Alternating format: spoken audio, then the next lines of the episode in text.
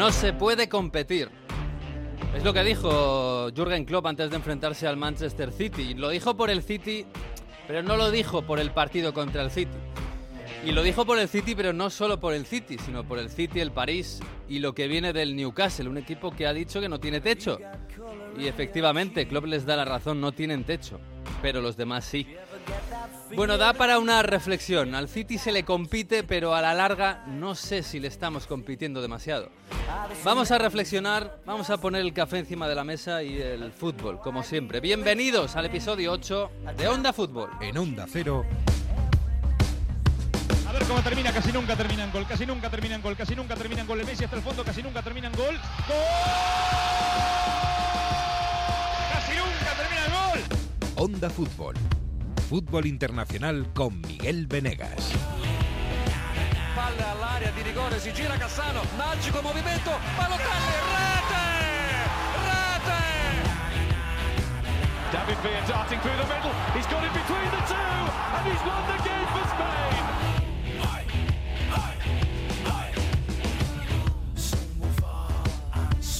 Pues sí, las ligas siguen. El Manchester City y el Liverpool se han solapado con el Madrid, con el Barça. Ha habido Classic en Francia. Ha habido un fin de semana bastante, bastante bonito en el fútbol europeo. Y esta semana no hay Champions. Hay ligas, hay copas, pero no hay Champions. Así que es un buen momento para poner un poquito el freno, que es lo que intentamos hacer todos los lunes. Hola Jesús López, ¿qué tal? Muy buenas. ¿Qué tal? Buenas, ¿cómo estáis? Espero que os haya ido mejor la semana que a Drake, que ha apostado 600.000 euros a que ganaba el Arsenal y el Barça. ¡Uy, qué buena apuesta! Bueno, la, la Arsenal la, o sea, son conjuntas, no son separadas. Conjunta, conjunta. Ah, sí, sí, amigo, conjunta. claro, el Arsenal pues Eran era- 3 millones de euros eh, que ganaba, pero... Pero eran de criptomonedas, ¿eh? ¿No? Eran un poco así de billetes de Monopoly, no sé. Hola, Mario Gago Turín. Buonasera. O buongiorno. O, o buongiorno, Bueno, lo cuando que nos sea. escuchen. Es un programa Buen pomerillo. atemporal, buen pomerillo. ¿Qué tal? ¿Cómo está todo por ahí? Bien, muy bien, bueno, ya estamos metidos en pleno otoño ahí, con esta lluvia, con Mm. el día que no se ve el sol, con lo bien Bueno. que se estaba en Sorrento, en Positano. Qué bonita la Costa Amalfitana. ¿Te gusta? Qué se bueno de vacaciones en plena temporada y luego se quejará, ¿oíste? Sí, se sí. va de vacaciones a Nápoles y luego se quejará de que hay mucho trabajo. Se va a trabajar a Nápoles. Hay que fastidiarse. A trabajar, a trabajar A y a beber spritz sí. con limoncello. A la costa malfitana a trabajar, dice. Anda, Pizza frita. anda, anda. Madre mía, madre mía.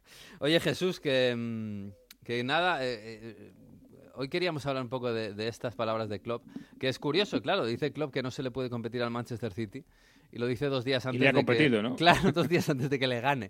Y que de- de- además le vuelva a ganar. Otra vez como el Liverpool, por mal que esté, parece que es un poco la kriptonita de este Manchester City. Le ganó el- la Supercopa, en la Community Shield, y le ganó ayer. Y son los dos únicos partidos que el Manchester City le ha perdido en toda la temporada.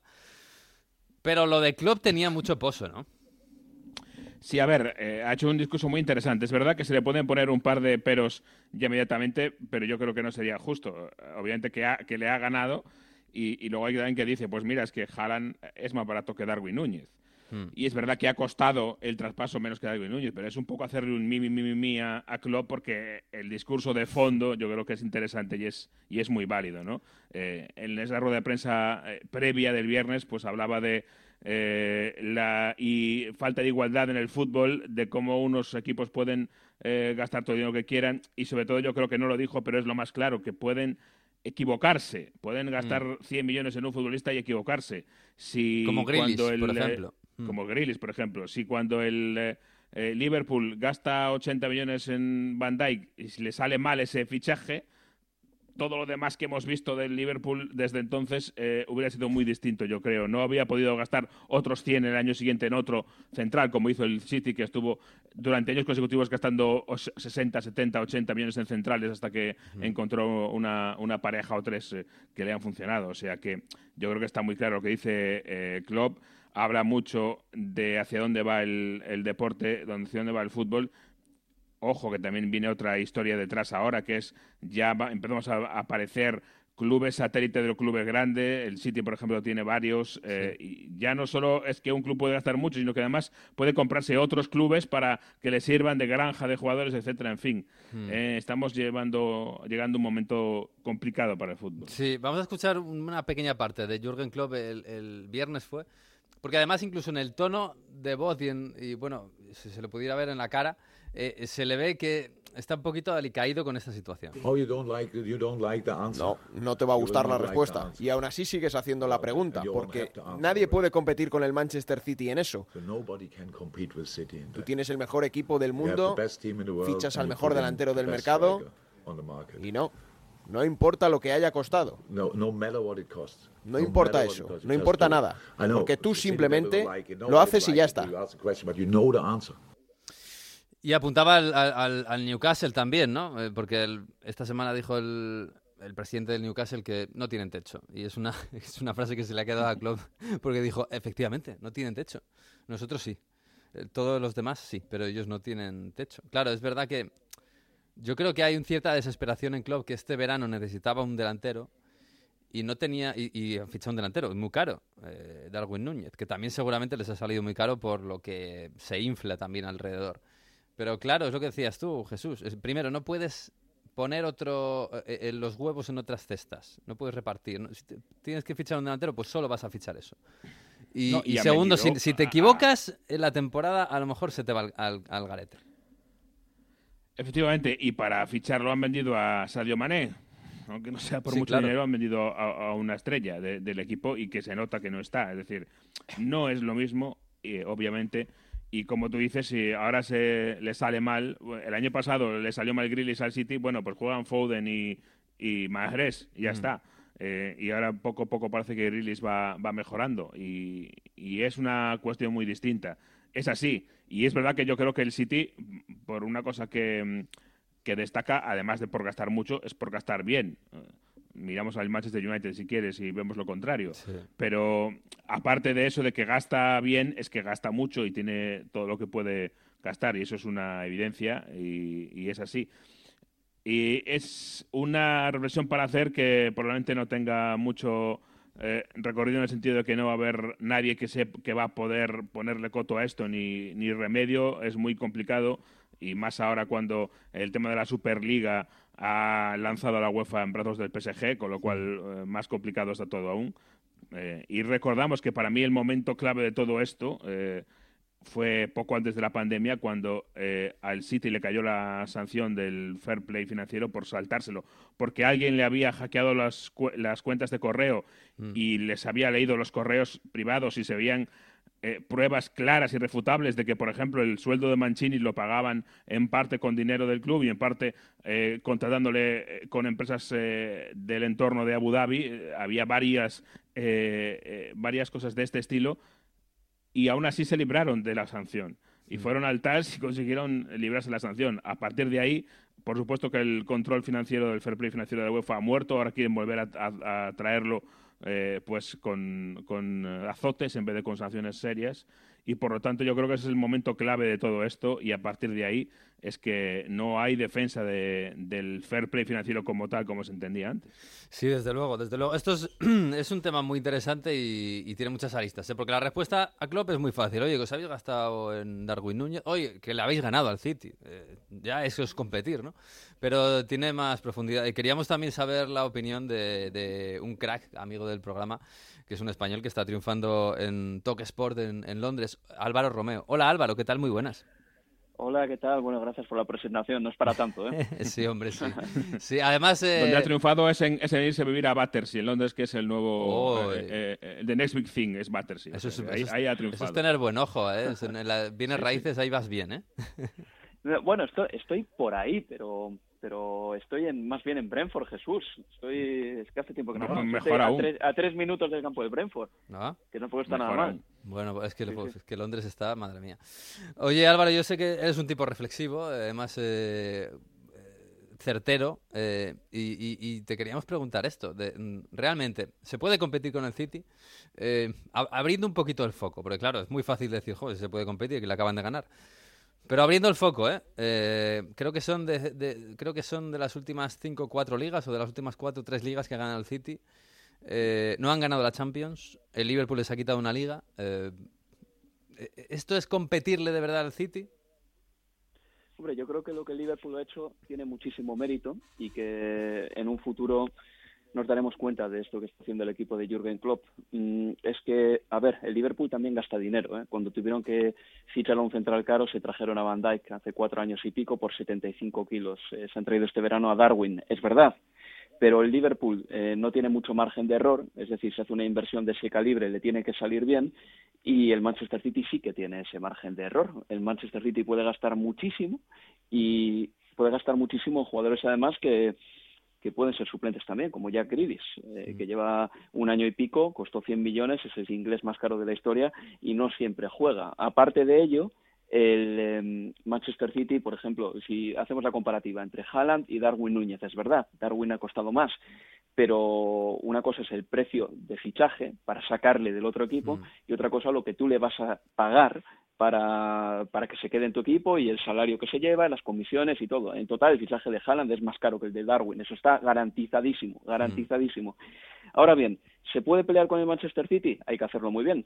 Pero tampoco creo que los equipos tengan que volverse locos. El Liverpool tiene que seguir intentando hacer un gran trabajo, pero sin intentar competir en el gasto porque yo creo que una de las razones por las que, por ejemplo, se ha arruinado el Barcelona es porque se puso a competir directamente con equipos como el Paris Saint-Germain y el Manchester City, en el sentido de que recibe 220 kilos de Neymar y automáticamente piensa que se los tiene que gastar para seguir estando ahí arriba con el Paris Saint-Germain. Esa no creo que sea la fórmula, hay que tener más cabeza. El otro día en The Guardian, un periodista brillante, eh, Barney Ronnie, decía que tratar de competir con el Paris Saint-Germain y con el Manchester City era como ir eh, en moto en una carrera hacia el precipicio, eh, con dos vampiros. Eh, seguramente en un momento dado que piensas que vas a ganar, pero ellos el game over lo van a sobrevivir porque son inmortales y tú no. Entonces yo creo que el Liverpool eh, en este aspecto lo está haciendo muy bien, o sea, no se está arruinando.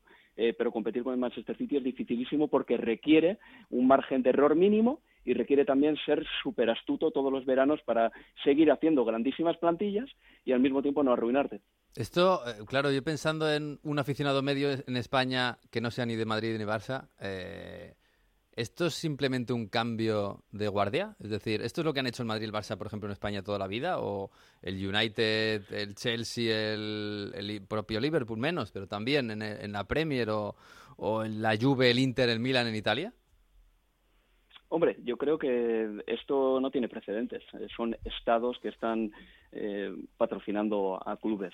Eh, de hecho, yo creo que si ahora mismo empezase la Premier League de nuevo y eh, Abu Dhabi, eh, por ejemplo, o Arabia Saudita, tratándose de meter las manos en la Premier League, habría bastante más oposición de la que hubo hace un año eh, para que entrase Arabia Saudita y de la que hubo hace 14 o 15 para que entrase Abu Dhabi. Eh, creo que habría más oposición ahora, pero ya esto viene de lejos, porque realmente el primer club Estado, viéndolo ahora con perspectiva, fue el Chelsea, de un Roman Abramovich que cuando cayó la Unión Soviética se hizo de oro con la privatización de las empresas públicas y de los recursos eh, estatales y a partir de ahí compró el Chelsea y hizo una especie de soft power, eh, lo que se dice ahora mismo, que es eh, lavar la imagen de un país a través de un club de fútbol, un Chelsea que fue muy bien. Entonces esto es nuevo eh, hasta cierto punto porque ya desde 2002 eh, Abramovich lo está haciendo. así que ya te digo que en Inglaterra hay clubes estados, en Francia tenemos otro y reitero una vez más, es que el resto de clubes compiten en una situación de desventaja. Una cosa es valerte de resortes del Estado para que te ayuden, pues con una ayudita por aquí, con un papelito por aquí, con un permiso para hacerte el campo en esta zona de la ciudad que es carísima. Mm. Una cosa es eso y otra cosa es recibir una inyección de dinero de un Estado a través de empresas pantalla. Es que es muy distinto. Sí, incluso que te tengas que frenar eh, haciendo triquiñuelas para que no se note que estás metiendo dinero a fondo perdido. sí. Sí, en este sentido, hasta hay que recordar, yo creo que fue de Atlética, Álvaro, hasta este mismo año que ha publicado una, eh, una investigación sobre uno de los patrocinadores del City este año nuevos, que es una empresa de apuestas que Ah, sí, sí. aparentemente no tiene ninguna actividad de nada. Eh, Es más, tiene un par, de emplea- un par de empleados en Abu Dhabi y, y nada más, y patrocina al Manchester City.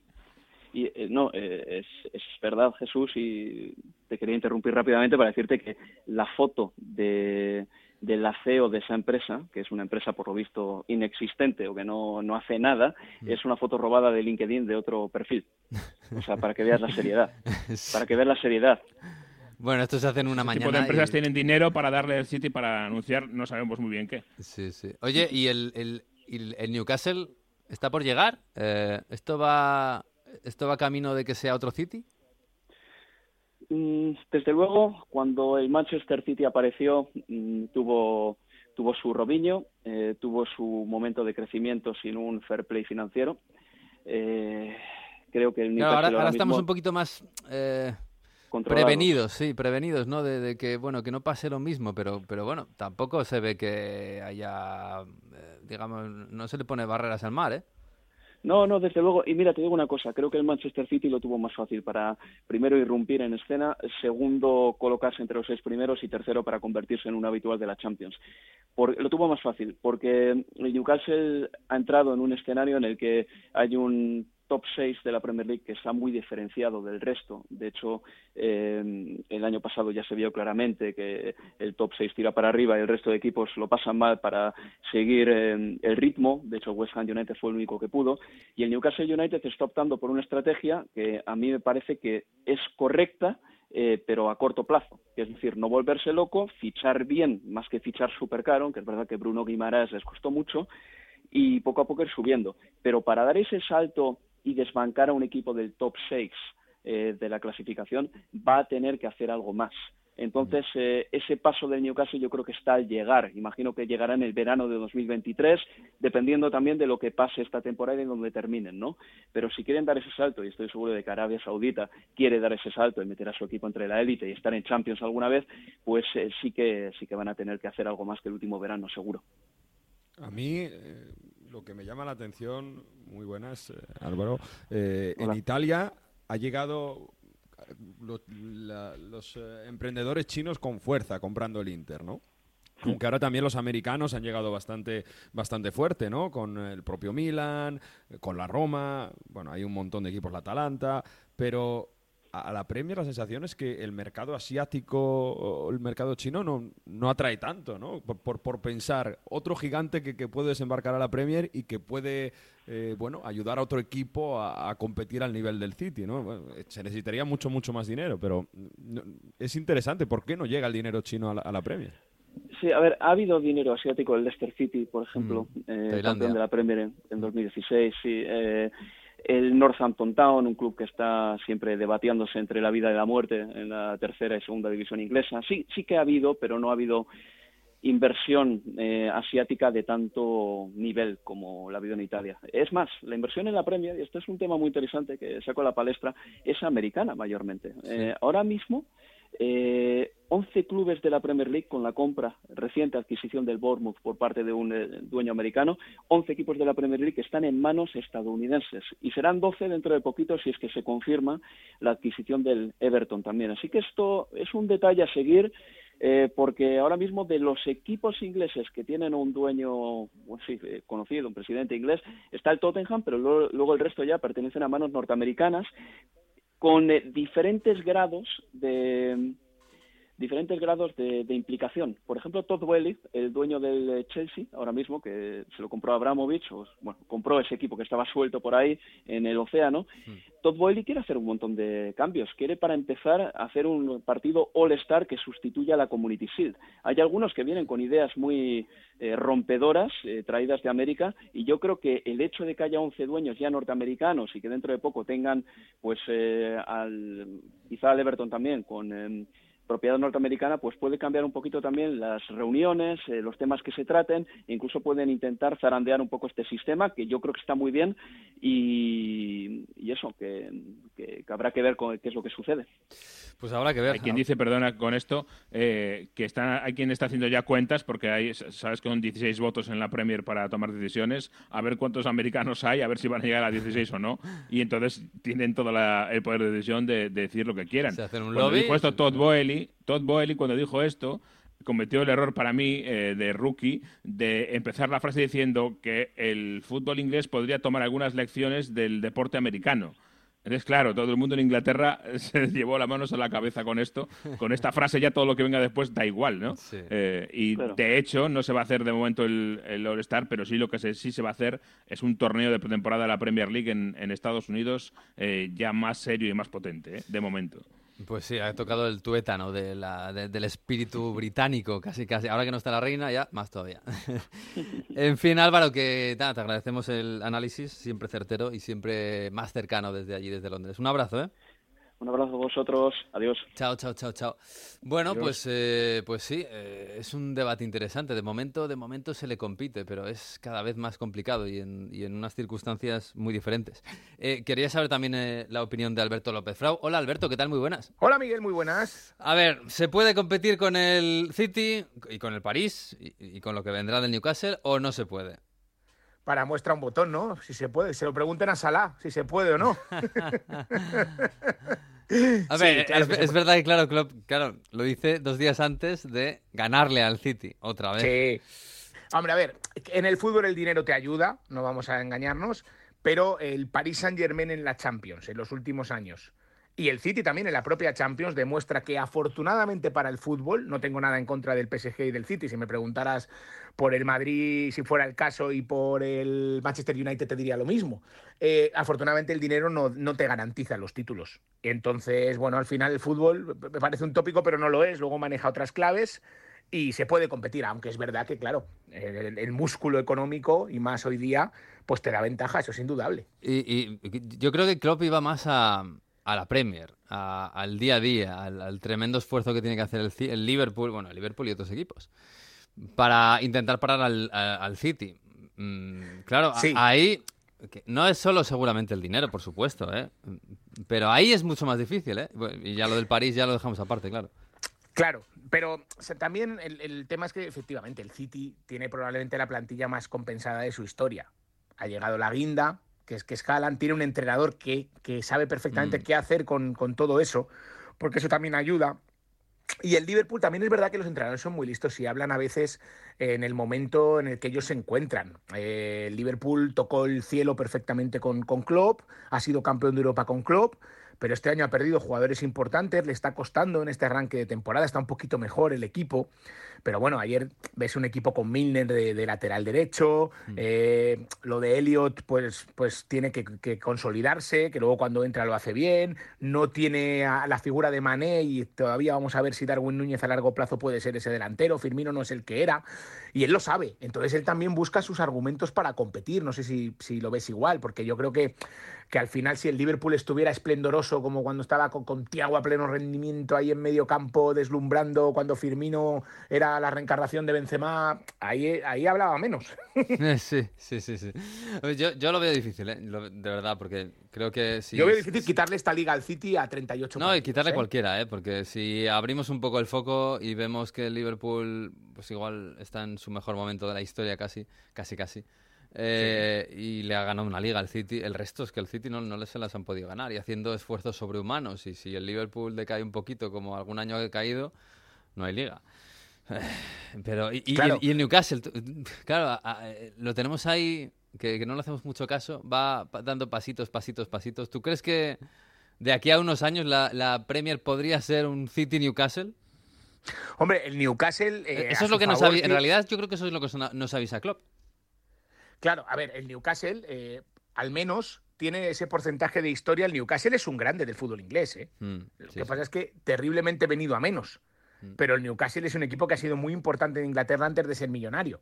Entonces, pues, pues es posible que le ayude a estar arriba, pero sin embargo, eh, músculo económico tiene el Leipzig y sí, es un equipo que, que ha ganado una copa, que se ha hecho más o menos habitual de la Liga de Campeones, pero todavía no ha conseguido ni mucho menos saltar la Bundesliga. Mm, sí, De hecho, este año está bastante regular.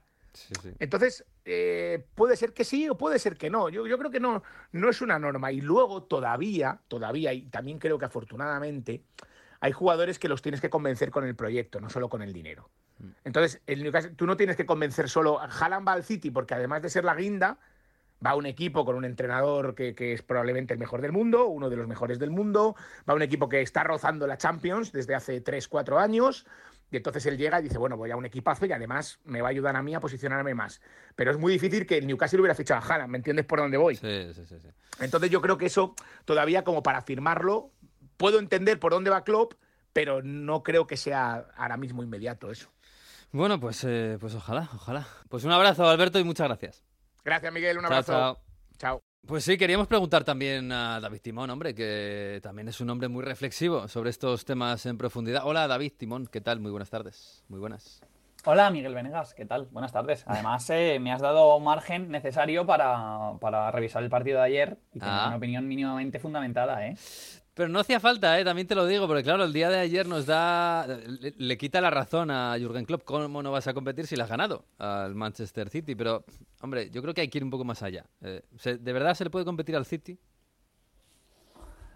Bueno, es una pregunta bastante más compleja de lo que parece. Yo creo que el City es ahora mismo la magna del fútbol ¿La qué? mundial. La obra magna, Ah, sí, sí. la obra más completa, más definida, más pulida y, y como tal diría la, la más difícil de batir, por supuesto.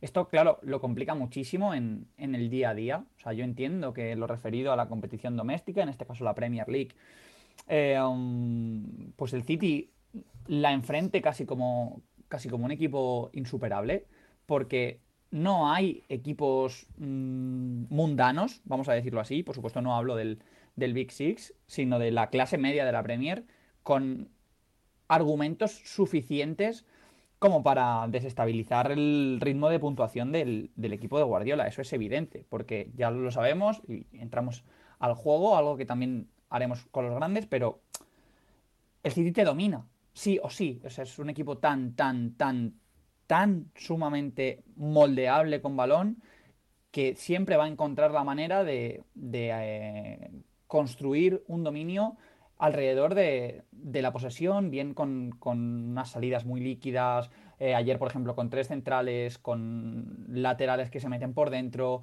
con Foden, con De Bruyne, con Bernardo Silva jugando de interior, de falso extremo, casi de medio centro, estamos llegando a ver incluso este año ya, pa- partiendo por detrás casi de, de Rodri, o sea, que va a tener la pelota sí o sí. Entonces, en el día a día tienes que tener un sistema contragolpeador ultra definido y con unas piezas de una calidad excelsa. Me viene a la cabeza, por ejemplo, el Tottenham. Sí. Por ahí van los tiros. Y eso, claro, pues hay muy, muy, muy poquitos. Frente a los grandes, yo sí que creo y sí que discuto algo más a Klopp.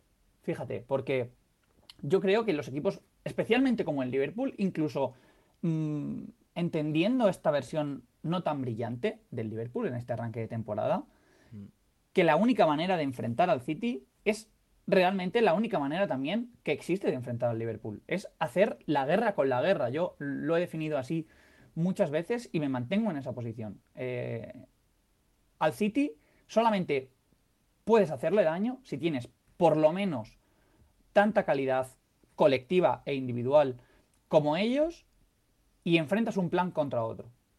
Y así es como ha jugado y ha competido siempre el Liverpool. Sin miedo, eh, asumiendo que el rival te puede superar la presión, por ejemplo, eh, te puede encontrar las espaldas, por ejemplo, y son cosas que le han ocurrido frecuente, frecuentemente al Liverpool que- porque está dentro de su manera de, de competir. Y ahí el City sí que es un equipo que puede sufrir, puede sufrir cuando, cuando tú te vuelcas y no te tratas de proteger. Si te quieres proteger del City, y más, por supuesto, con el fin de la ecuación, que es Erling Haaland, yo diría que no hay respuesta. Eh, no, no existe solución viable. La, la- la posible imbatibilidad, entre, muy entre comillas, por supuesto, del, del City, eh, bueno, yo, yo creo que en largo plazo, no en corto plazo, por supuesto, eh, ¿es más producto de Abu Dhabi o de Guardiola? Uf. Es que va muy de la mano. Claro, vamos a una Que- combinación, ¿no? Es que, Guardi- es que Guardiola mm, tiene lo que quiere porque Abu Dhabi se lo da. Entonces, claro, si tienes a, un entrenador así de metódico, con la capacidad de crear, de adaptar, de mejorar, de potenciar, de, de, sobre todo anticipar mm, lo que los jugadores pueden ser y pueden darle, y encima a una entidad por detrás que le puede facilitar absolutamente todo, pues claro, tenemos un poco casi casi lo que tú estás definiendo como la fórmula de la, de la imbatibilidad. Mm. Bueno, pues nada, David, que te agradezco el, el análisis. Te mando un abrazo, ¿eh? Vale, vale, chicos. Chao, chao. Chao, chao, chao, chao. Bueno, pues, pues eso. eh, yo me parece que es muy discutible, eh, por supuesto, pero me parece que en el corto plazo, por supuesto, es que se le puede ganar al City, faltaría más. De hecho, no han ganado la Champions. La temporada pasada el Madrid le ganó.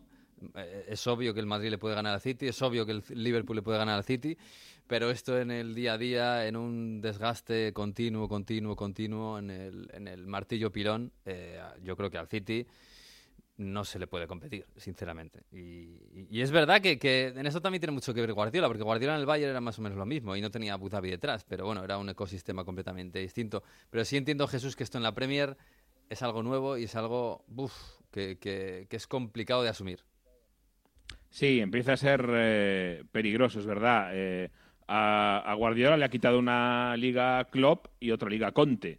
Eh, en el primer año de Guardiola eh, la ganó el Chelsea de Conte, que por cierto aquel año no tenía no tenía eh, competición europea, con lo cual tenía una gran ventaja por ahí, aparte obviamente de ser el equipo de Roman Abramovich, de aquella, con lo cual obviamente en el tema económico también había ahí eh, pelea.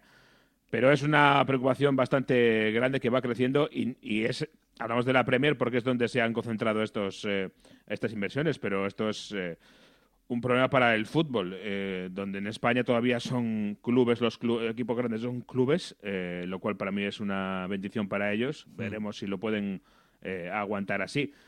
Y es un problema porque, perdón, luego viene el asunto de la Superliga y a veces viene por aquí también. Es decir, eh, ¿cómo hacen otros clubes grandes para competir con el City? Pues eh, lo que hacen es Intentar, intentar igualarse, ¿no? dinero. Sí, intentar igualarse Claro, a ellos. Intentar el igualarse, eh, quitarle el dinero a, a los clubes medios, ¿no? a los medianos. Sí, sí. Eh, al final, esto es una pescadilla que se muerde la cola. Si vamos a convertir el fútbol en un juego en el que los de arriba están cada vez más arriba, pues entonces vamos a quitar el oxígeno de los que están, vienen por debajo y de lo que es además, al final es el tejido ¿no? el del fútbol, el, de las ciudades, el de cada, cada domingo eh, el partido de liga. Es eh, un tema muy, muy complicado, la verdad. Y sobre todo creo que tiene difícil solución a corto plazo si es que la UEFA no se pone eh, seria con esto. Y como siempre pasa, eh, regulación externa. En Inglaterra, a raíz de la Superliga, se habló mucho de que iba a haber una re- regulación externa del fútbol, no interna, no que los clubes se regulen a sí mismos, porque está claro que eso no funciona, sino que haya desde el gobierno una figura. Esto con el gobierno de Boris Johnson parecía que quería ir para adelante, por lo menos de palabra, aunque no se puso en marcha, y cuando ha cambiado el gobierno en, eh, en Gran Bretaña parece que esos planes se van abandonando. Y ahora que hay una inestabilidad política grande en el país, pues, pues peor aún. Con lo cual, a corto plazo, la verdad es que lo veo complicado y va a seguir esta tendencia, seguro, vamos. Pues sí, un, seguro. tema, un tema sobre Guardiola, chicos. ¿Llegó a renovar hasta 2025? Porque no lo tengo claro, ¿no? Porque si no acaba contrato en 2023, que tampoco tiene pinta que vaya a salir, pero... Pero él seguirá Sí, hasta de que hecho, le, quiera, pregu- ¿no? le preguntaron le preguntaron este fin de semana por el contrato y dijo que ya después del Mundial se hablaría, que es algo que no le importa nada ahora mismo. Ya. Que lleva siete temporadas también, quiero decir. Eh, Sí, sí. Es verdad que a la segunda ya ganó la Premier, pero que eso también le permite seguir. Y luego que cómo le han dejado trabajar a Guardiola para que no se queme. O sea, que en el Barça estuvo cuatro, en el Bayern tres. Sí, pero en el Barça. siete. Pero en el Barça, yo creo que ahí la Champions pesa mucho. En el Barça ganó la Champions, eh, ganó todo en el primer año y luego volvió a ganarlo casi todo en el tercero, me parece. Tercero.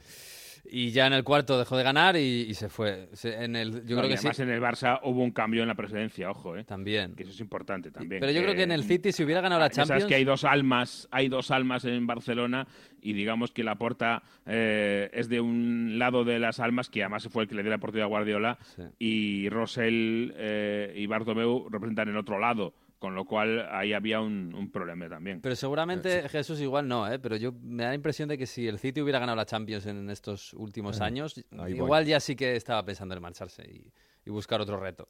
Pero Pero claro, a Italia a ganar algo, Guardiola, hombre. igual, oye, quizás coger a... Se habló no sé, mucho hace coger tres años. Coger al de Brescia.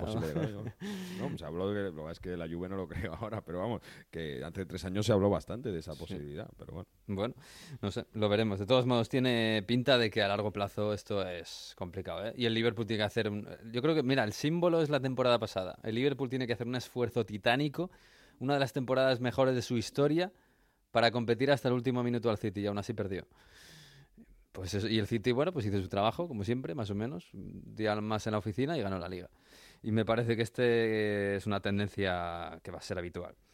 Pero bueno, ahí el Vamos a dejar un, un- un punto de optimismo con esto, es que es que incluso al City eh, le ha hecho falta hacer temporadas también casi perfectas para conseguir Sí. eh, ganar la liga, porque con Pellegrini también gastaba mucho dinero y, y no era lo mismo. Mm. Eh, es decir, que le ha, le ha costado mucho eh, y un nivel de perfección grande eh, llegar a este punto. Vamos a ver eh, cuánto tiempo lo sostiene o si llega a otro, pero es verdad que aún con todo es muy complicado el nivel al que llega el, el City. Pues sí, pues sí, pues sí. Oye, eh, vamos a ir a Francia, que está Manu por ahí con el balón de oro y todo.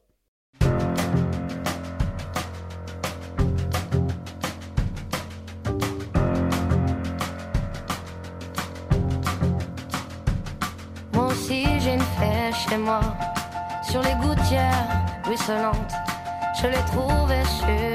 Pues sí, la Francia que madruga hoy ha madrugado mucho para venir, para irse de París a Lyon. Hola, Manu Terradillos, muy buenas. Bonjour, hola, ¿qué tal? ¿Cómo, cómo ¿Te- estás? ¿Te gusta más Sass que, que los raperos? Veo, veo que estrenamos música. ¿eh? Está un poco lejos aún de, de lo que Sí. escucho yo, pero está bien, Es está que bien. esto es más otoñal. A mí me gusta Sass, ¿eh? Para según qué momentos. Pero esto ya es antiguo, ¿eh? Sí, sí, sí. Bueno, no- no- Bueno, que oye, ayer estuviste en el Parc des Princes eh, viendo Le Classique.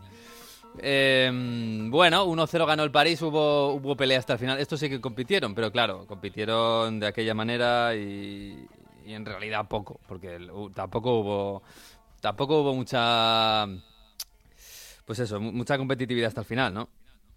No, fu- fue, un partido, ya lo decíamos, bonito no, fue intenso, eso sí, le Sí. metió mucha intensidad el Olympique de ¿Qué, Marsella. qué pasa en Francia? Con, con- hay mucha intensidad, mucha incluso violencia. Pues sí, hay mucha tensión. De hecho, llevamos ya más de 30 tarjetas rojas eh, de largo eh, en lo que va de temporada. Uh, son unas cuantas, ¿eh? ¿Nueve Sí. jornadas o diez? ¿Cómo, ¿Cuántas van? Sí, en 10, en 10. Uf. Eh, y lo que estamos viendo es eso. Yo creo que hay mucha tensión. Por un lado, los equipos son muy jóvenes.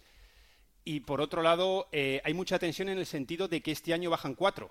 Mm. Es decir, no, no bajan dos y hay dos de promoción, con lo cual yo creo que ahí hay un poquito más de tensión también.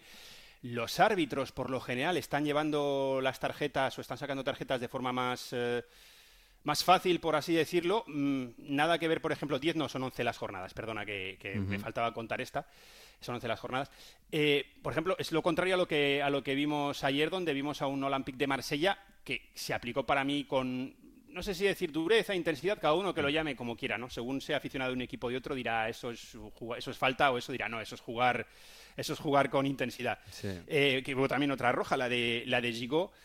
Eh, y bueno, yo digo, intensidad, igualado o no, al final se lo llevó pues quien tiene más, más poderío, que es el, el Paris Saint-Germain, eh, marcó Neymar, Paul López, el portero del Olympique de Marsella, estuvo increíble, increíble todo lo que sacó. Messi envió una falta al larguero, eh, Mbappé lo intentó, lo siguió intentando, esta vez sí jugando a la banda izquierda, eh, tirado hacia la banda izquierda, pero sigue muy, muy desacertado, aunque él dio el pase a, Neymar. Y bueno, pues eso te digo, una victoria más, eh, le saca seis puntos ya al Olympique de Marsella, aunque no es segundo el Olympique de Marsella, el segundo es el Lorient, que está a tres puntos, que es eh, un equipo revelación que estuvo el año pasado luchando por evitar el descenso Mm. y que ahí está en, en, eh, segunda posición y que empató en su último partido, que fue el sábado, y que pudo haber dormido siendo líder, pero, pero acabó empatando. Bueno, y que suponemos que caerá. Oye, y lo, y lo, y lo importante, lo que no le gusta a Galtier. eh, Mbappé habló después del partido de la, bueno, de la semana que ha tenido, claro. Sí, ya lo. Bueno, Galtier está, está muy poco contento por eso, porque semana tras semana siempre pasa algo. Cuando no es el penalty gate, es el tema este de los carros de vela. Cuando no es que Mbappé se queja de que de que no juega en su posición. Está y- Pochettino en su casa acariciando un gato.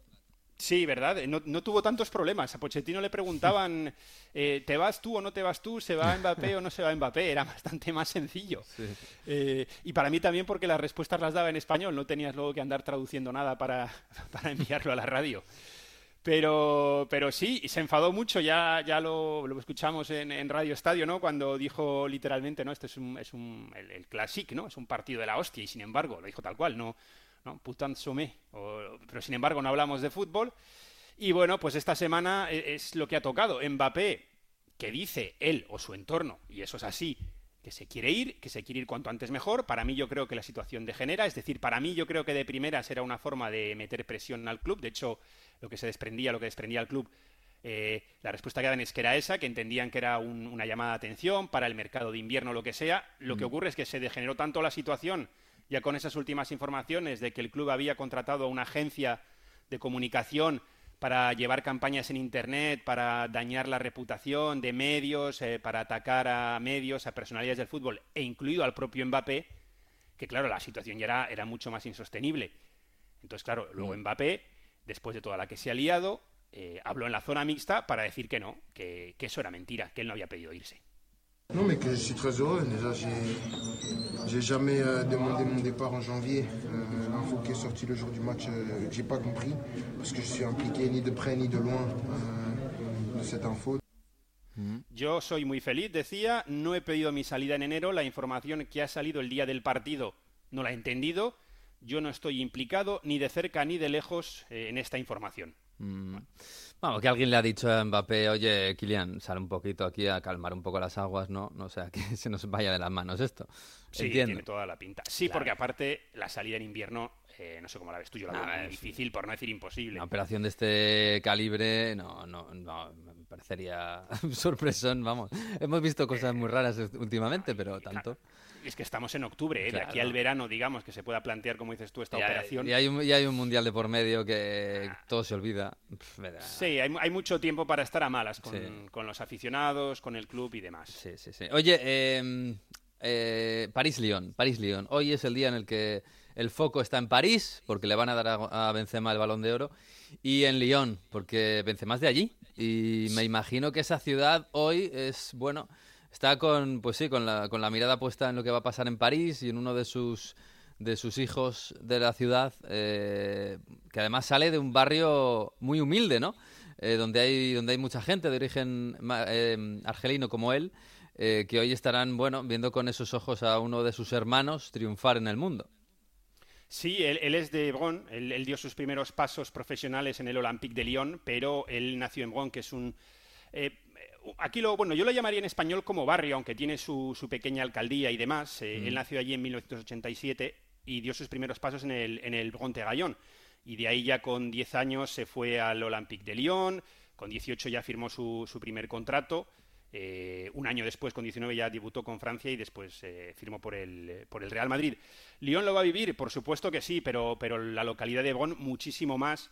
Eh, de hecho, hoy está previsto que se emita por pantallas gigantes en el estadio local, en el Leo Lagrange, que es donde jugaba con el Pontegallón eh, eh, Benzema, que se emita toda la ceremonia, va a haber todo, todo un acto, va a haber jugadores eh, de las categorías inferiores del Brontegallon allí invitados, hay un fresco espectacular que se va a inaugurar, con, donde se le ve a él y habla de ¿no? su, su futuro tejido en oro, ¿no? esa es la expresión que hay. En fin, que se va, se va a volcar el barrio, eh, que como decías tú es un barrio de, pues hace unos 70 años, eh, 60, es donde hubo una, muchísima inmigración argelina, su familia se instauró allí. Viven, por lo que yo sé, eh, sus padres no en la misma zona, lógicamente, no en la misma casa, pero sí que siguen fieles al, barrio y él está muy presente en el, día a día. Y también te digo una cosa, ¿eh? ahora sí que es verdad que es una estrella internacional, pero incluso estando en el Real Madrid, que ya era conocido, que ya era un jugador del Real Madrid, pero no tenía el nivel de ahora, eh, te lo podías encontrar por Lyon y te lo podías encontrar mm, tranquilamente cenando en un McDonald's y cosas así. Es decir, que él ha estado muy, muy presente en la en Lyon y sobre todo en Bron, que es donde él, donde él nació. Sí, además siempre, él siempre dice ¿no? que mantiene sus eh, amistades. Algunas de ellas les ha, algunas les ha, le ha dado un pro- algún problema eh, en el pasado reciente, pero él mantiene su contacto con el barrio y con sus orígenes y con su familia, por supuesto. Eh, has hablado con, bueno, con alguien que le conoce bien y que le ha visto crecer, además. Sí, con, se llama Armand Garrido, Garrido que es toda una institución en el Olympique de Lyon. Eh, dejó el Olympique de Lyon en 2019, pero durante 30 años eh, fue entrenador de las categorías inferiores. Ahora, bueno, está ya prácticamente jubilado. eh, creo que asesora al Bourgoin-Jallieu, que es un equipo pequeñito de- de- del este de, bueno, está a 40 kilómetros de Lyon. Y durante esos 30 años entrenó a Karim Benzema cuando era adolescente, con 15, 16 años. Karim Benzema ha dicho que ha sido uno de los entrenadores que más le ha marcado. Y esto es lo que nos ha contado él, de su llegada y de cómo le vio su llegada y su evolución y también de cuándo se dio cuenta de que podía llegar al nivel eh, de jugador mundial y, de lograr el balón de oro. Fa- Falta tiempo por, eso. Eh, fue en el, en el Real Madrid donde vimos que era un gran jugador de, de talla mundial. Eh, y en este gran equipo hay que ser un gran jugador para ser titular. Ahora ha progresado más y es capitano. De un jugador tímido eh, convirtió en un gran líder. Sí, eh, Karim eh, era un jugador tranquilo, que no se ponía adelante. Está, eh, eh, fue discreto, un poco tímido, pero él quería aprender.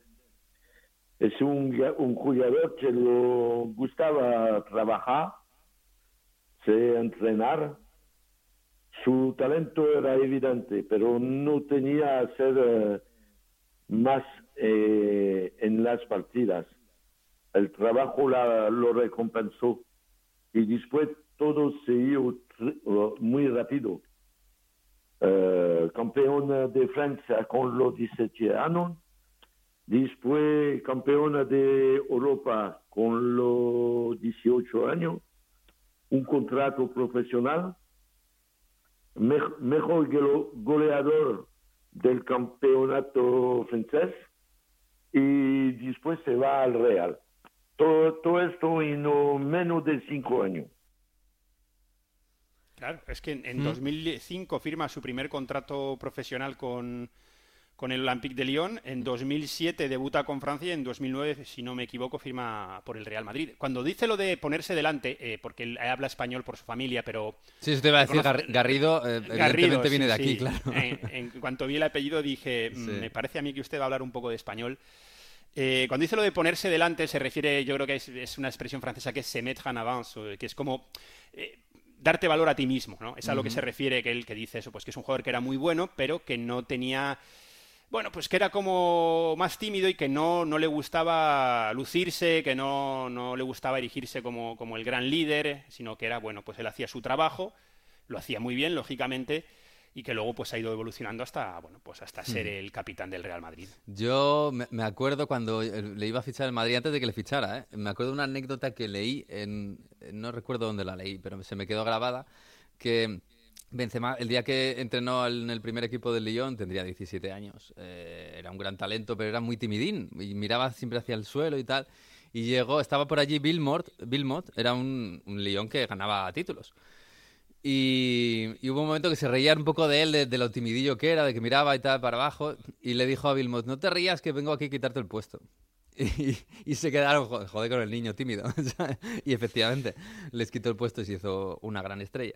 Sí, hay, hay muchas anécdotas. A mí me han contado una que me la han contado al menos, y te lo digo tal cual, cuatro personas del Olympique de Lyon, pero que es imposible de saber si es, de si es verdad o no. De cuando iba a fichar por el Real Madrid.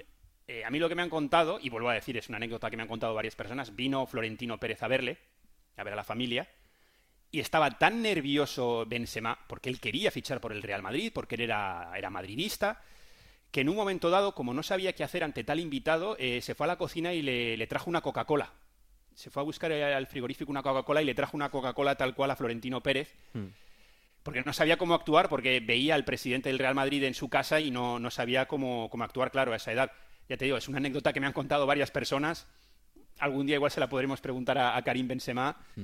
Veremos si nos dice si es verdad o no y veremos si es verdad también si nos quiere contar eh, y si nos quiere, si lo quiere de verdad de- decir que, que ocurrió así. Sí. Bueno, pues, eh, pues sí, hombre, Benzema tiene una vida de película, la verdad, ¿eh? Con los altibajos no ha sido campeón del mundo por, por sus problemas fuera del, del fútbol y en algún momento, bueno, pues media Francia casi ha estado en su contra y hoy Francia le va a, a rendir un homenaje que se merece, futbolísticamente desde luego. Así que nada, Manu, vas a tener trabajo hoy, ¿eh? me parece. Sí, va a ser un día, un día largo, pero bueno, como dices tú, si, si Francia perdonó a Benzema, también eh, Sí. perdonarán el PSG, yo creo, a Mbappé. Hombre, oye, por cierto, hablando de perdonar, no sé si van a perdonar a Neymar, que hoy tiene lío en España, ¿eh? Cuidadito con la Fiscalía y con, y con Hacienda. Bueno, eso, es, eso ya es un tema que lo Oh. dejamos. eh, se lo dejamos a Alfredo Martínez, yo creo, Sí, si, sí, si pasa por allí. Sí, sí, Pero sí, bueno, a ver, espero que no le pregunten a, a Galtier el próximo, en la próxima rueda de prensa. No sea que, Claro, no se ha fastidiado. no sea que se enfade de nuevo. Sí, se va a enfadar. Bueno, Manu, que un abrazo, ¿eh? Un abrazo muy grande. Chao, Hasta chao. luego.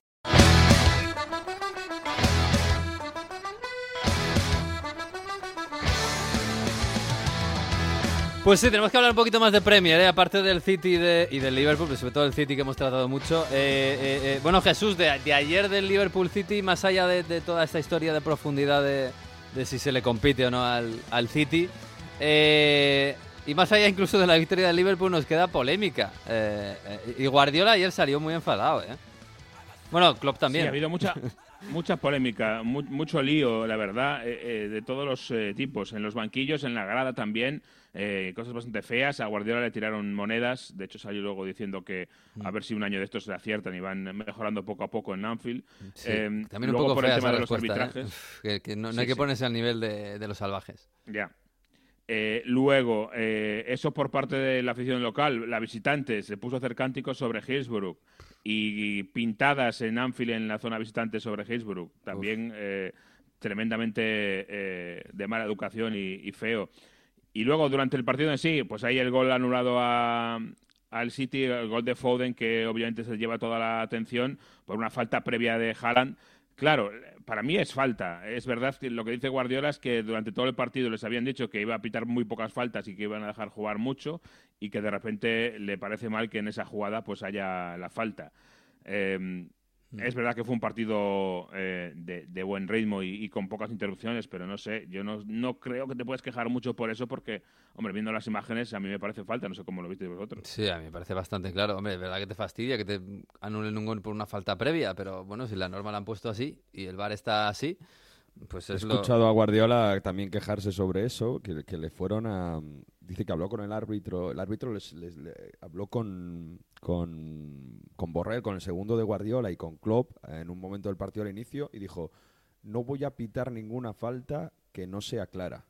Y entonces por eso estaba tan cabreado. No, pero es que estás clara. O sea, Guardiola. que, que a lo mejor sí te puede pasar, pero que, que lo ves la imagen y, y no hay ninguna duda de que es falta, ¿no? Sí, por eso, pero dice, eh, nos han dicho que, que haya mucho juego, que se juegue, que se juegue, que se juegue, y así ha sido durante todo el partido hasta el gol. Y por eso también estaba tan, tan cabreado Guardiola. Y estaba cabreado Klopp también. eh, Jesús, a, a mí me llama. Bueno, el propio Klopp vio la tarjeta roja porque le, le, le, le pegó un bocinazo a Linier. al Linier. Es que a Klopp se le va la olla. Él mismo dijo en rueda de prensa eh, que él se ve en, en esas situaciones y, y que casi un poco que le da vergüenza a sí mismo, ¿no? Y que lo hace mal y que se equivoca. Él hace.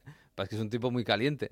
Pero es verdad que esa, esa falta por la que se enfada Klopp, que además es la que origina toda la tangana, eh, es una falta clarísima de, de, Gab- de Bernardo Silva a Salah en, Sí. la, en la esquina casi de su propia área, que da una voltereta a sí mismo para hacer la falta a Salah y al final no pitan la falta.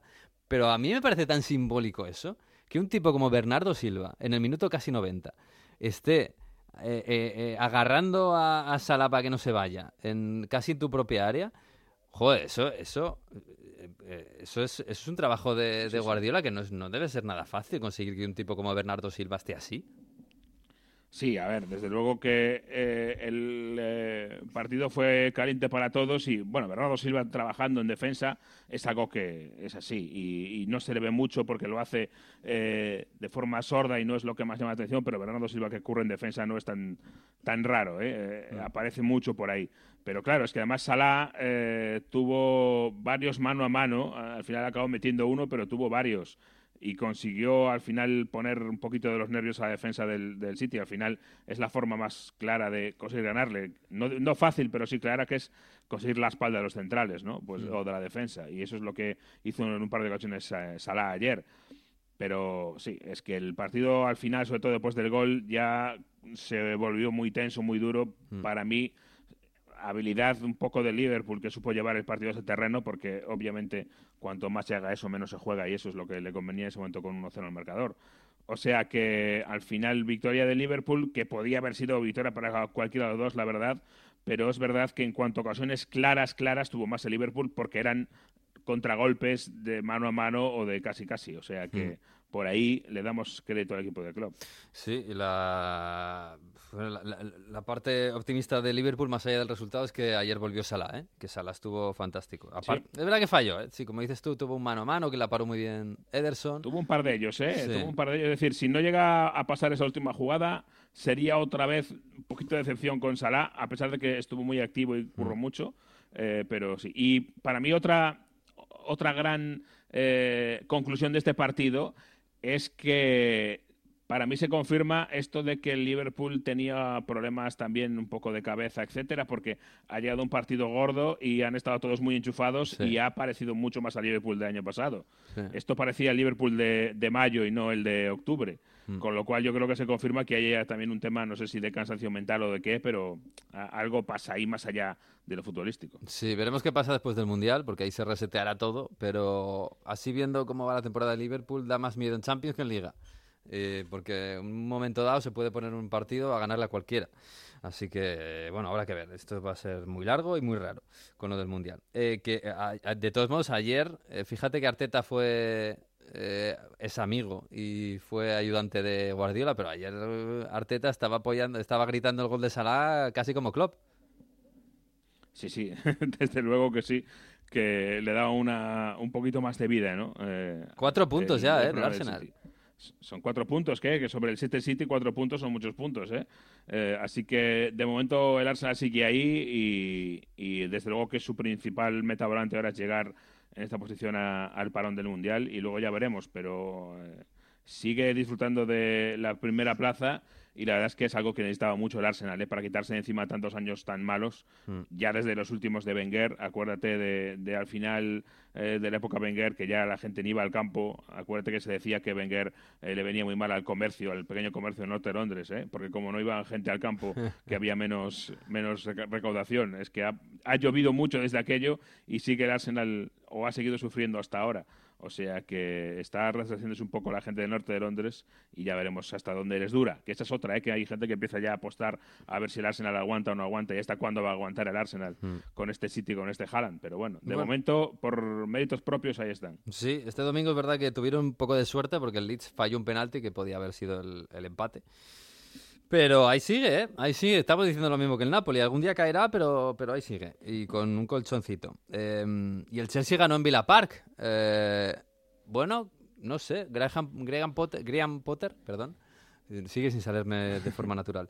Pero que Potter sigue, bueno, hacien- ya no- haciendo tanto ruido, ¿no? Poco a poco y va mejorando el equipo, ¿no? Parece, por lo menos los resultados van saliendo. A ver, est- este partido tiene su- sus vericuetos que analizar porque, eh, bueno, ha tenido una semana muy mala el Chelsea, en el- eh, no en el deportivo, sino en otro sentido, porque al final eh, Kanté, recaída, Fofaná, lesión, Rhys James, lesión grave que eh, parece que le deja sin mundial. Y hizo una cosa muy rara Potter eh, al inicio del partido porque su carrilero derecho para sustituir a Rhys James fue Sterling. Hmm. Eh, entraron, entraban los jugadores eh, rivales por allí por la banda derecha de la defensa del, eh, del eh, Chelsea como querían. Tampoco estaba además en ese costado Trevo Chalobah, el, el central derecho más, eh, digamos, más bisoño, más eh, jovencito. Y la verdad es que por ahí hubo autopista. El Chelsea no se llevó un revolcón en la primera parte gracias a Kepa. Kepa hizo una gran actuación. Eh, exhibición en los primeros 40 minutos. Solo hay una jugada que hace tres paradas seguidas eh, de re- rechace, parada, rechace, parada, rechace, parada, que es increíble. Más otra cabezazo de McKean también. eh, cabezazo de McKean dentro del área pequeña a quemarropa, a bocajarro y mete una mano que todavía no sé muy bien cómo. Y el Chelsea aguantó y revivió y sobrevivió gracias a Kepa. Después empezó a hacer un montón de cambios. eh, eh, Potter los hizo cuatro veces, luego metió a, a- a otro por la derecha. En el descanso volvió a hacer cambios y metió a Spiricueta por la derecha para tratar de cubrir esa vía. Y poco a poco eh, fue em, pudiendo establecer al equipo en defensa. Porque como iba 0-1, porque había marcado Mason Mount, eh, se dedicó a quitar delanteros y poner defensas y mediocampistas y acabó prácticamente sin delantero centro, con eh, eh, medio, media punta solo. Y por ahí pues se pudo ganar por Kepa y por los goles de Mason Mount, por cierto, ¿eh? que después de unos meses que estaba Mount más bajito, está Mason muy bien ahora y lleva muy buenos números tanto de goles como de asistencia de esta temporada y parece haber encontrado de nuevo un poquito el sitio. Sí, eh, la, la falta que mete es espectacular. Es verdad que quizás se la come un poquito el, el portero, pero es Sí, le hace un, está lejos. le ¿eh? hace un, sí, está muy lejos y le hace como un efecto raro porque parece que va a ir eh, la rosca hacia, hacia el palo de la barrera y sin embargo la rosca al final acaba yendo hacia el palo del portero y eso eh, le despista a mi Martínez. Oye, y Kepa, eh, que está ahí de titular, jugando muy bien. Eh, Mendy lleva tres, cuatro partidos ya recuperado en el banquillo, ¿eh? Eso ya no es, eso ya no es Sí, empieza a ser indicativo de. de lo que Claro. empieza a ser indicativo de lo que de lo que ve Graham Potter. El otro día le preguntaban por esto y decía que bueno que tiene la suerte de tener dos muy buenos porteros, eh, pero está apostando claramente por por Kepa y Kepa le está eh, respondiendo. Ha hecho para mí unas grandes paradas en este partido. Es verdad que en las salidas yo le sigo viendo un pelín dubitativo a- al bueno de Kepa, pero en este partido le ha salvado al Chelsea claramente y, la victoria es, es en gran parte gracias a él. A partir de aquí, bueno, yo ya lo he comentado alguna vez en este programa. eh, al final, yo, para mí, en mi opinión, el problema de aquí de Kepa principal fue que Lampard eh, decidió que no quería tenerlo como portero, que quería que ficharan otro. El club no quería fichar a otro porque había gastado 80 millones. Y lo que hizo Lampard para eh, forzar la máquina es destruir la confianza de Kepa. Sí, minarle la moral, sí, sí, totalmente. Eh, minar la moral. Primero le dejó fuera de repente unos, unos partidos, luego le ponía, pero con todos los focos sobre él. Cuando cometía un error, fíjate, yo recuerdo de Kepa cometer algún error y, y Lampard hacía la, la gira por todas las entrevistas diciendo, sí, sí, ha sido un error grave, pero tenemos que ayudarle. Cuando cometió un error Mendy, obviamente lo encaras de otra manera. Tú no haces mm, eh, hincapié en lo- en el error de un portero para que haber empatado el partido, sino que hablas eh, en general de todos. En- Es muy distinto. Eh, y ahora, eh, con el nuevo entrenador, con Graham Potter, pues eh, ha conseguido la confianza con él. Con la suerte quizá de que haya tenido Mendy una, una lesión y por tanto ha tenido una oportunidad que igual de otra forma no habría tenido, pero es verdad que está Kepa eh, haciéndolo muy bien y se lo está ganando. Mm. Pues a ver, oye, la semana que viene juega contra el United. Kepa contra De Gea, dos renacidos que ya no van a la selección. Madre mía, cómo está... Qué raro está el mundo, madre mía. En fin, bueno, pues, eh, pues nada. eh, ¿Ponemos la música de, de Mario o qué? Eh, Nacho García hay hoy remedio. tiene que estar contento. Está ¿eh? Nacho Nuestro García, Nacho- nuestro técnico, que, que está, está... Tiene un enfado con la música italiana. Tira. Hoy, hoy sí, hoy sí.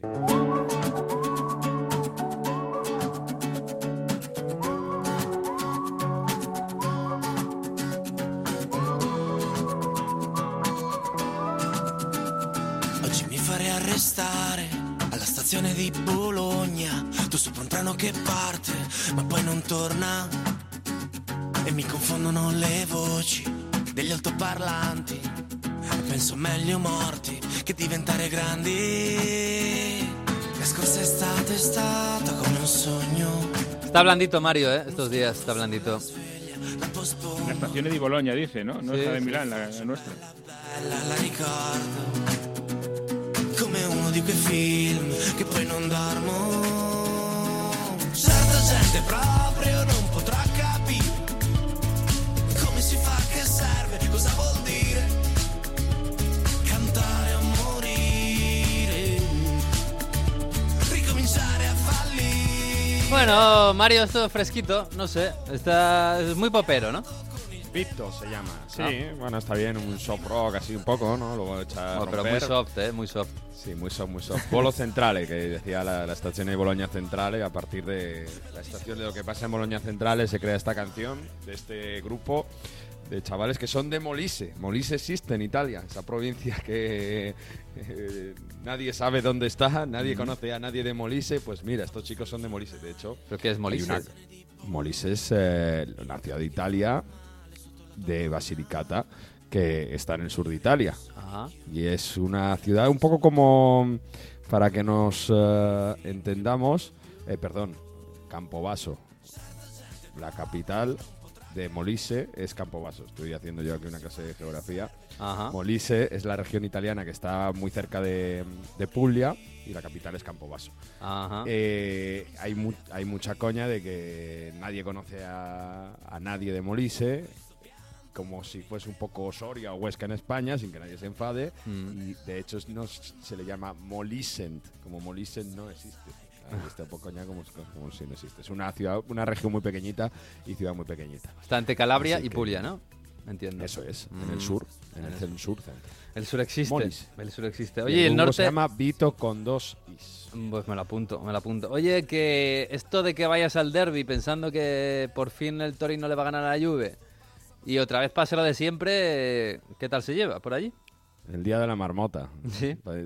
Está parecía que. Sí, sí, de si, el, verdad. si el Torino no le gana a la Juve este año, ya, ya es para, para pensárselo. ¿eh?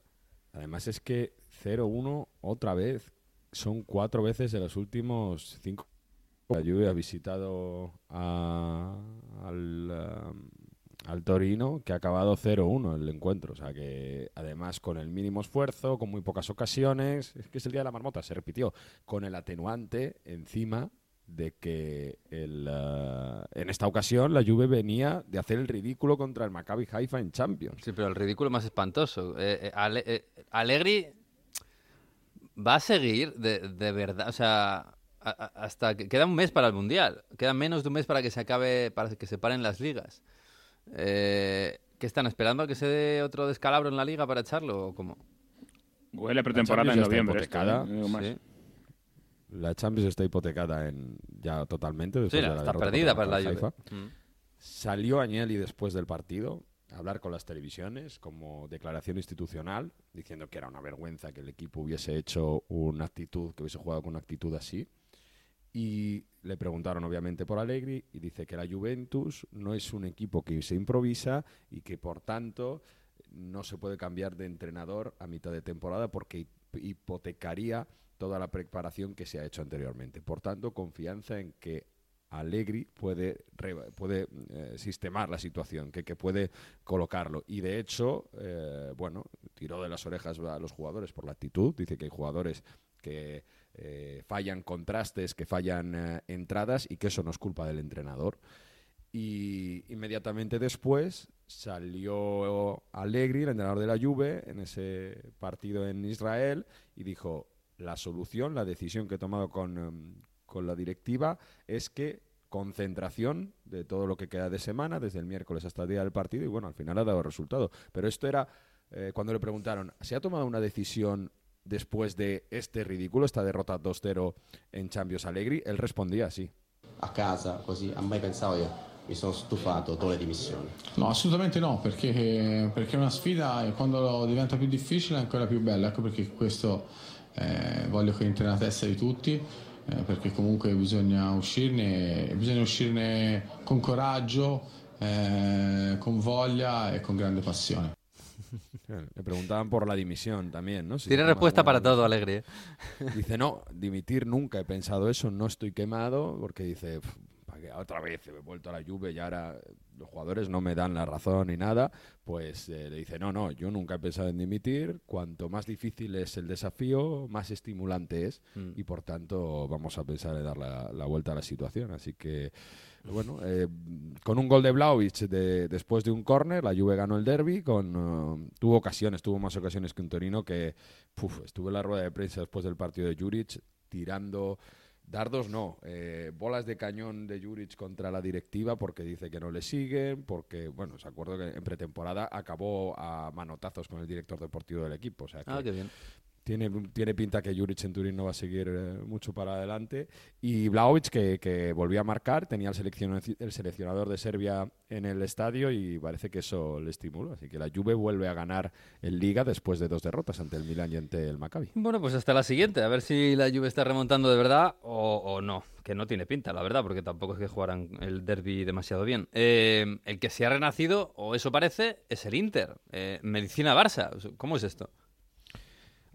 Seguramente el empate, eh, bueno, el- seguramente más eh, me- mejor que el empate, el, eh, el partido de ida donde se gana 1-0 contra el Barça en San Siro hizo cambiar la cabeza a muchos futbolistas en el Inter. Ahora todo el mundo se pregunta qué ha pasado para que mentalmente el equipo haya dado la vuelta. Los futbolistas después del partido, este fin de semana ganaron 2-0 a la Salernitana, otra vez de goles de Lautaro y Varela como al Camp Nou. Además, muy buenos goles, sobre todo el de Lautaro que, que no marcaba desde, desde hace varias semanas en Serie A. Eh, es un golazo, es un jugador, un golazo de un delantero que, ha recuperado confianza.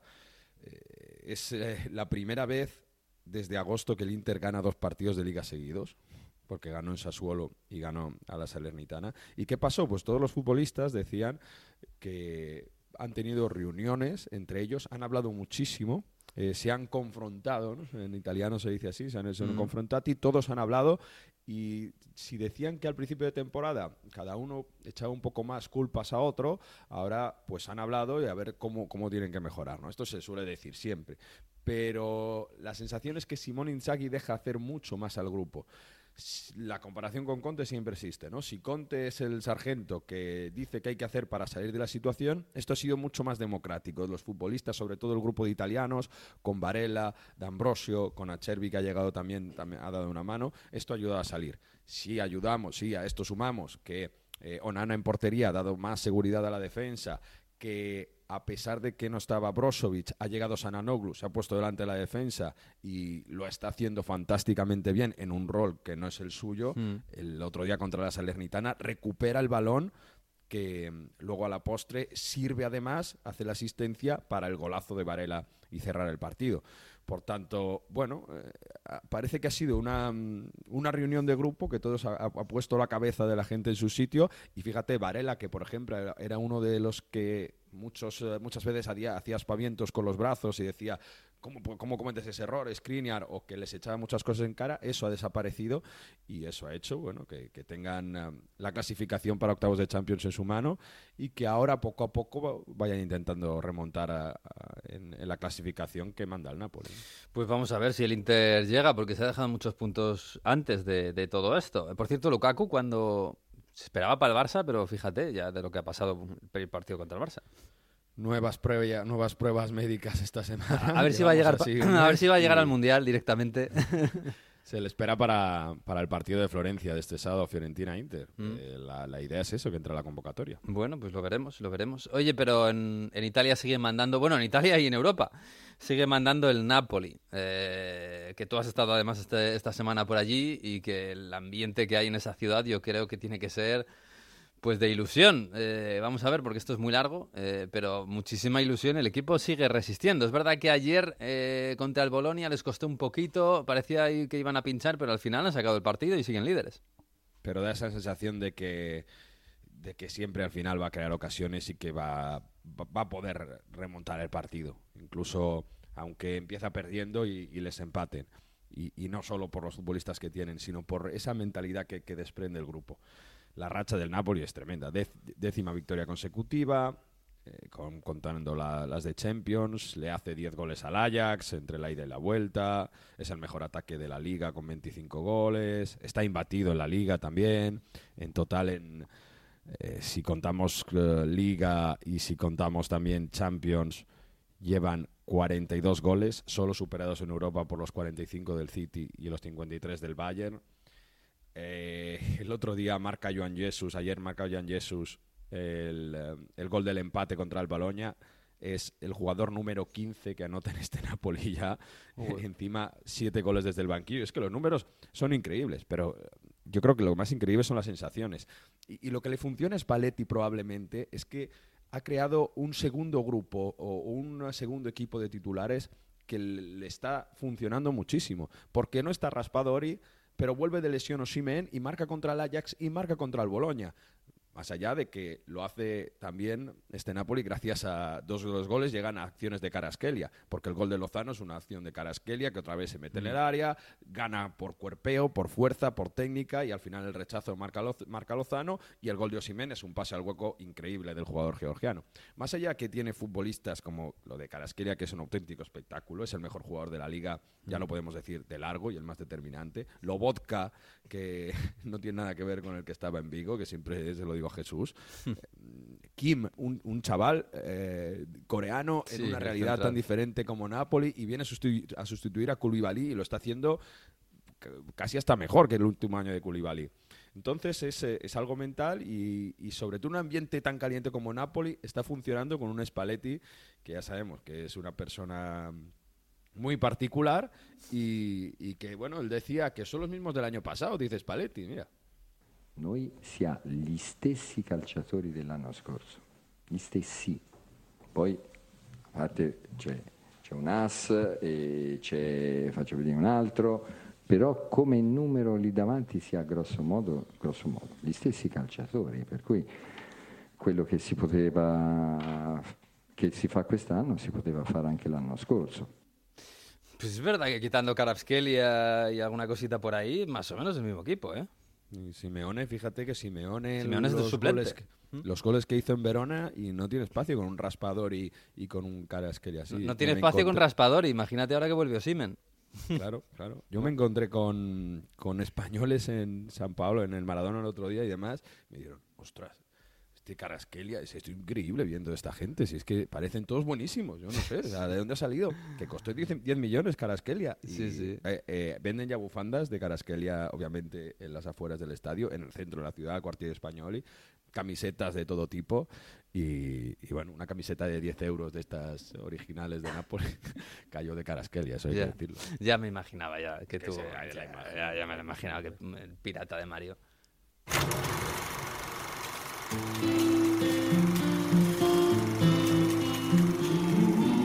Pues sí, vamos a, vamos a cerrar ya, eh, mientras Mario se compra las camisetas piratas en, Nápoles. Viene el profesor. ¿Cómo está el profesor del Burgos? Yo no sé si te va a tener voz, porque claro, ayer estuvo ahí en el Burgos, en el líder de la segunda división, y ha venido hoy con su curso de Historia Futbolística 2022-2023, sus cuadernos de Heródoto, para pasar la lección de esta semana. Son muchos los conflictos eh, políticos y bélicos abiertos en Europa y eso condicionan, aunque sea lo menos importante en este caso, al fútbol y a los emparejamientos para la próxima Eurocopa, que se disputará en Alemania en 2024. Kosovo-Serbia, Kosovo-Rusia, Bosnia-Kosovo, Rusia-Ucrania, Azerbaiyán-Armenia o España-Gibraltar son algunos de los cruces que por sus implicaciones políticas no podrán darse en estas rondas clasificatorias. Aunque sí que la bola de Gibraltar cayó en el grupo de España, la UEFA hizo que Chipre ocupara su lugar. Además, acabe de decir que Gibraltar no podrá jugar sus partidos en su territorio, al no cumplirse los plazos en la ampliación y adecuación a las normas UEFA del Estado Victoria.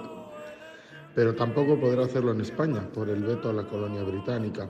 Así que su alternativa seguramente sea la de jugar en la ciudad de Faro, en Portugal. Pero sí se dio una casualidad, entre comillas, política, en el, que en el pasado causó bastantes enfrentamientos de esta índole por actitudes y gestos de dos internacionales de Suiza, Sakiri y Saka. La suerte ha querido que ese pasado en, el que reivindicaron hace unos años contra Serbia con el gesto del águila bicefala albanesa con sus manos o llevando la bandera de Kosovo en sus botas, ahora les lleve a enfrentarse a esta selección en el camino a su cita europea. Sakiri nació en Kosovo de padres albaneses, mientras que Saka lo hizo en Suiza de padres albano-kosovares. Sakiri y la familia de Saka huyeron a Suiza para escapar de la guerra en la ex Yugoslavia y de las persecuciones serbias contra las etnias albanesas. Cabe destacar que el padre de Saka fue preso político durante varios años debido a sus reivindicaciones políticas en, en contra del gobierno de la extinta Yugoslavia. Y ambas familias se vieron abocadas al exilio en el país eh, suizo cuando estallaron las guerras de los Balcanes. Ahora se enfrentarán a su pasado. La historia y el fútbol sigue cruzándose, esta vez con determinados tintes políticos, cuando las naciones entran en juego. Ay, pues sí, la geopolítica que también entra en el fútbol. Eh, eh, esto pasa en Europa, ¿eh? en Asia las dos Coreas se pueden enfrentar. Eh, esto solo pasa en Europa, lo de que no se puedan enfrentar selecciones que están enfrentadas. En fin, chicos, que, que nada, esta semana tenemos Liga en Premier, tenemos Copa en Italia, pero no entran los grandes, así que Bueno, suerte dispara. Es que Jesús tiene mucha plancha, ¿eh? me parece. Con esto de la reina y tal, ¿verdad, Jesús? No está, Sí. Jesús. No está Jesús. Bueno, da igual. Digo que sí, que queda trabajo bastante por hacer ¿eh? esta Sí, semana. sí, tienes mucha plancha, mucha plancha, que habéis retrasado muchas cosas. En fin, cuidaos mucho y Bueno, descansad los que podáis. Un abrazo. Va, va Galliani y Berlusconi a San Siro a volver a ver al Milan. Ya veréis qué bonito va a ser Uh, eso. eso va a ser el sábado. Sí, sí, nos lo vamos a pasar bien. Pues hasta aquí este episodio 8. La semana que viene volveremos, como siempre. Disfruten de esta semana y del fútbol. Y adiós.